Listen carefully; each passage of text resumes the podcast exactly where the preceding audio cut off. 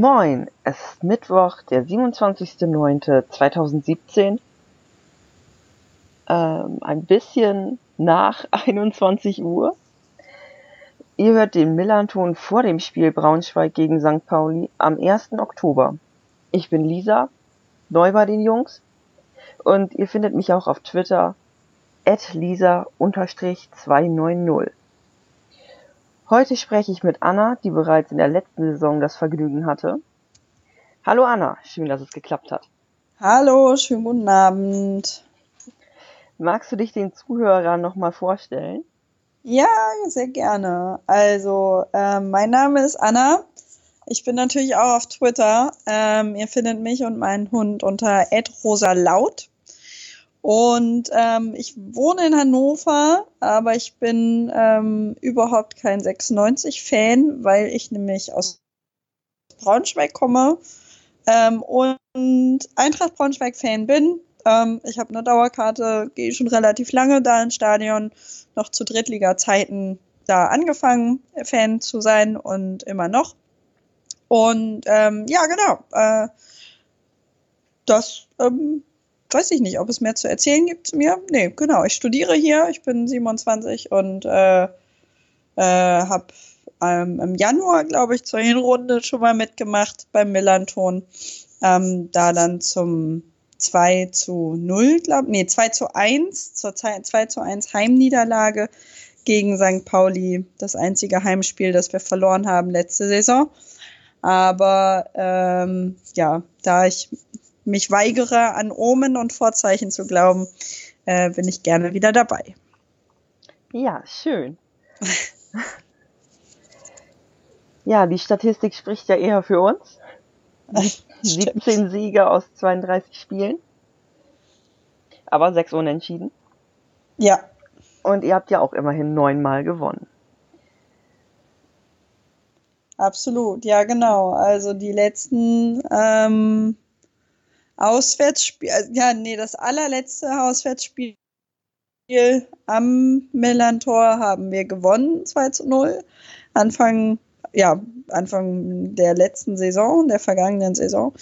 Aber sonst waren die Spiele immer relativ eng. Also ich kann mich nicht an besonders klare Begebenheiten erinnern.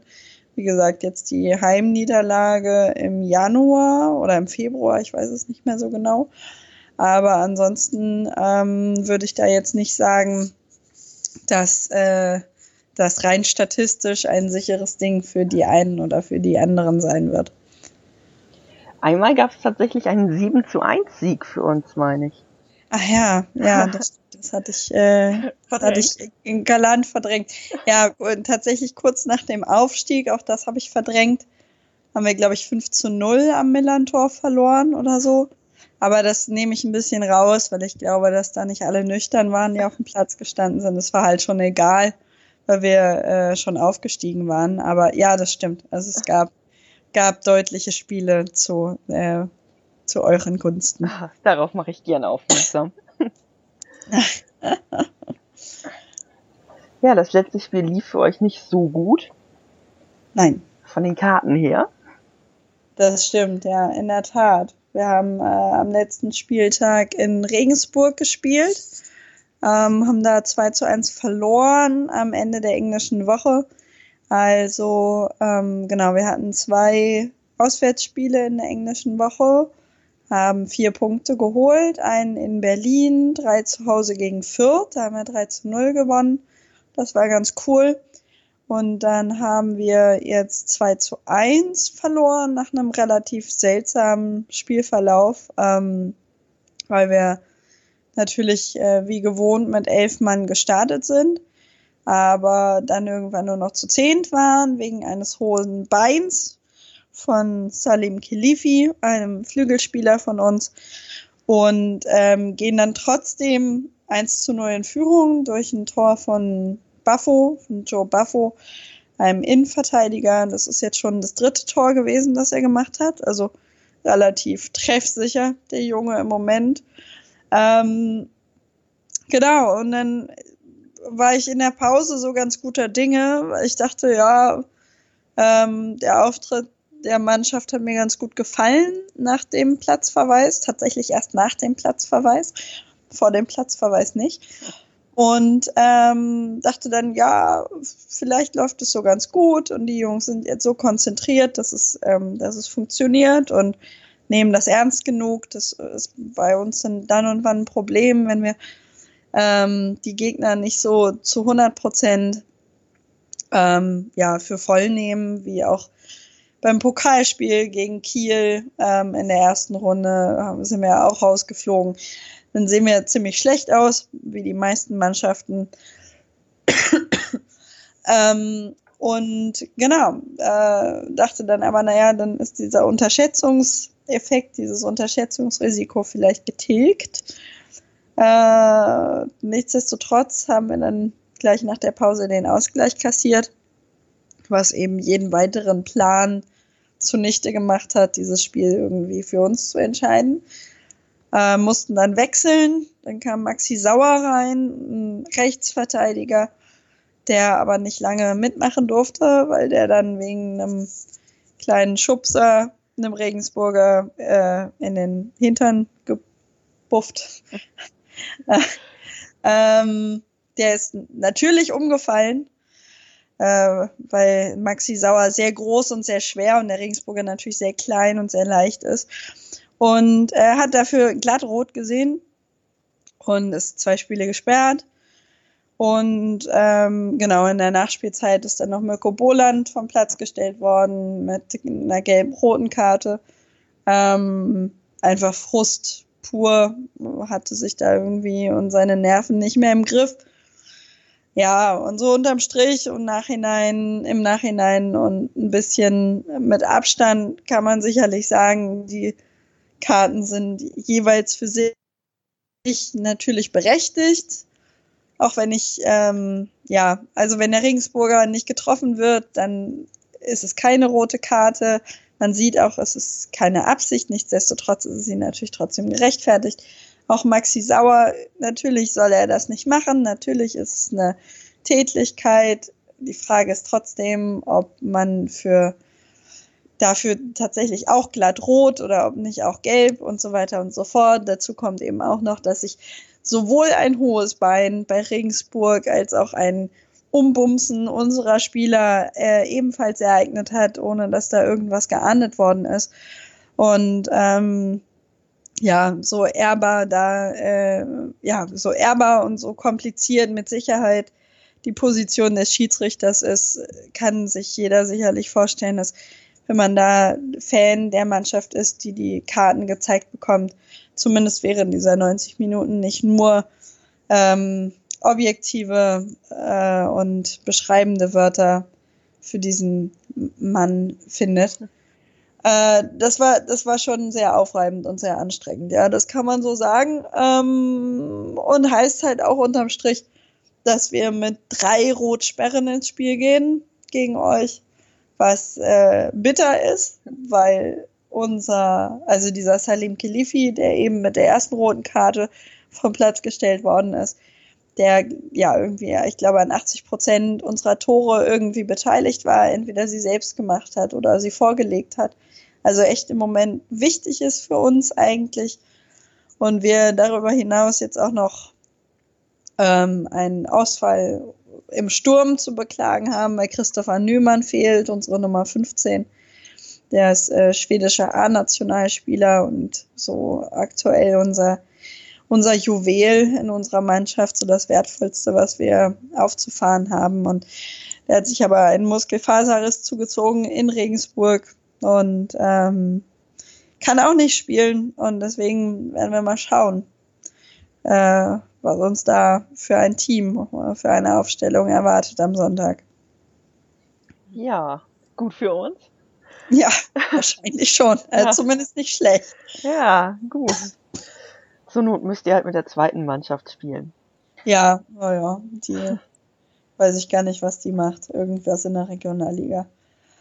Die hat jetzt gegen Altona gewonnen, das weiß ich. Weiß ich. Ja, insofern läuft es vielleicht bei uns gegen oh. Hamburg gerade.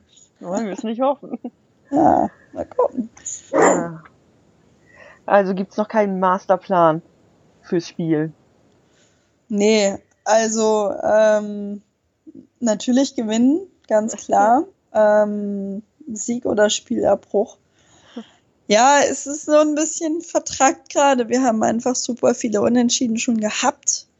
Ähm, jetzt haben wir hoffentlich den sogenannten Bock gegen Fürth umgestoßen und meiner Meinung nach kann er auch gerne erstmal liegen bleiben. Ähm, mal schauen, ob das funktioniert. Also ja, es ist, es ist einfach, es ist einfach wirklich schwierig, weil wir ähm, zu den Sperren und der Verletzung von Totte Nümann äh, auch noch andere Verletzte zu beklagen haben, was den Kader sowieso relativ übersichtlich macht.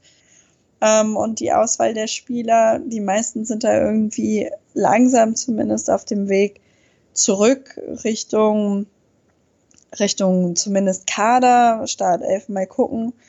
Aber es zeichnet sich, ja, es zeichnet sich irgendwie ab, dass Spieler spielen werden, die wahrscheinlich nicht gespielt hätten weil sie wenig gespielt haben in der letzten Zeit, weil eben Spieler nicht spielen können, die eigentlich hätten spielen sollen. Also ähm, ja, eine, eine Verkettung von vielen Dingen, die da zusammenkommt. Äh, wir haben einen Herrn ja, Ökcan Yildirim von Fortuna Düsseldorf noch kurz vor Transferende verpflichtet. Der hatte so ganz vielversprechende Szenen, allerdings auch ein bisschen angeschlagen gewesen nach dem Heimsieg gegen Fürth. Mal schauen, ob der, ob der kann. Das wäre natürlich extrem gut.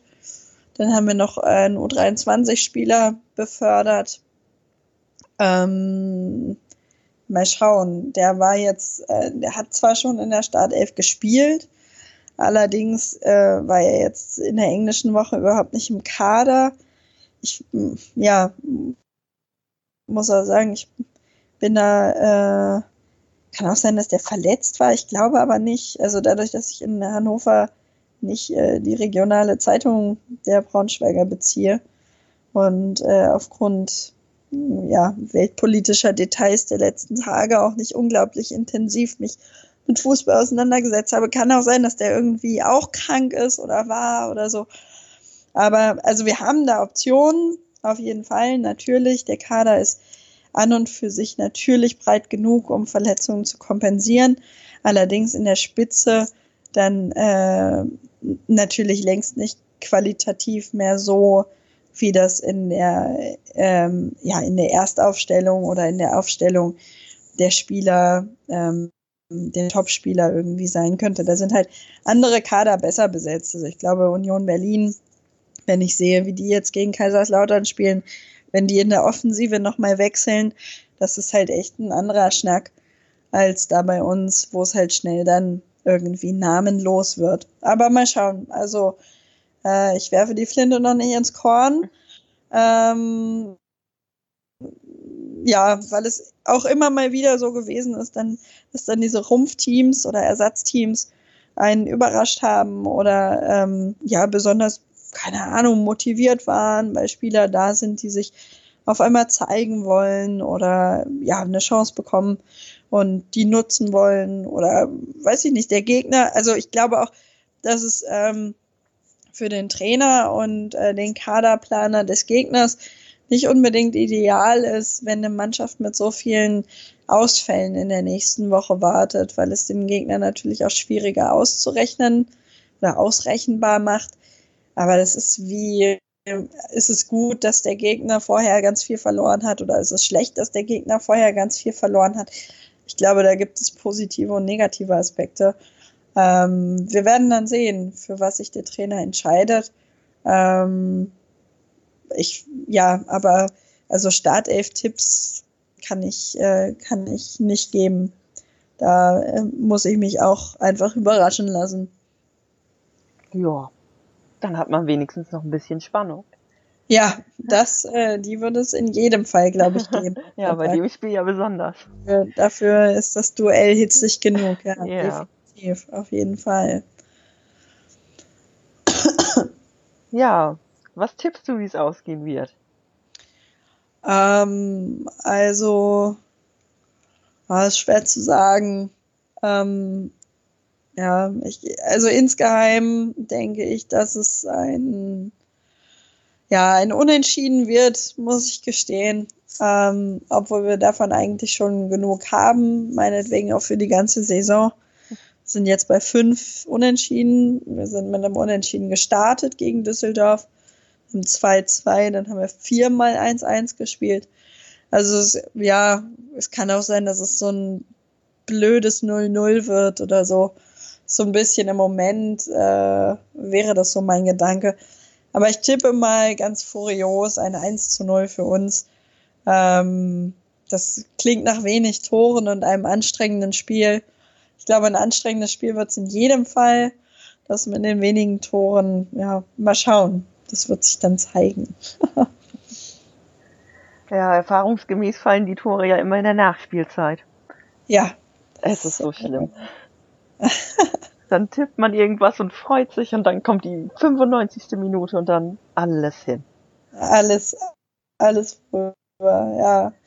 Ja, naja, mal schauen. Wir haben ja in der letzten Saison haben wir viel in der Nachspielzeit getroffen, aber ähm, ja, also nach der Relegation ist nicht vor der Relegation. So viel kann ich an Kalenderspruch heute noch verraten. Also für mich steht auf jeden Fall fest für diese Saison, ich werde wirklich, und das habe ich auch letzten Sommer schon gesagt, ich werde lieber Vierter, als nochmal Relegation zu spielen. Meinetwegen kann jeder den dritten Platz haben, ist mir völlig egal. Dann spiele ich lieber einfach so zweite Liga weiter. Nicht, echt nicht nochmal. Habe ich keine Lust zu. Könnt ihr gerne haben. Ihr könnt gerne den dritten Platz haben. Ja, dann müssen wir ja gegen HSV. Ja, ja, das, äh, das, das wäre das wär noch eine kleine Sensation. Na, lieber nicht. Lieber, nee, lieber nicht. Nee, das letzte Mal ging zu gut für uns auch. Ich, ja. ich bin damit zufrieden. Man kann sich jetzt ungeschlagen ja. zurückziehen.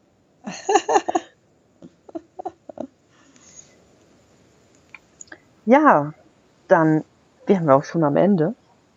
Alles klar. Gut, dann danke, dass du dir die Zeit genommen hast. Ja, ich danke für die Einladung. Gerne.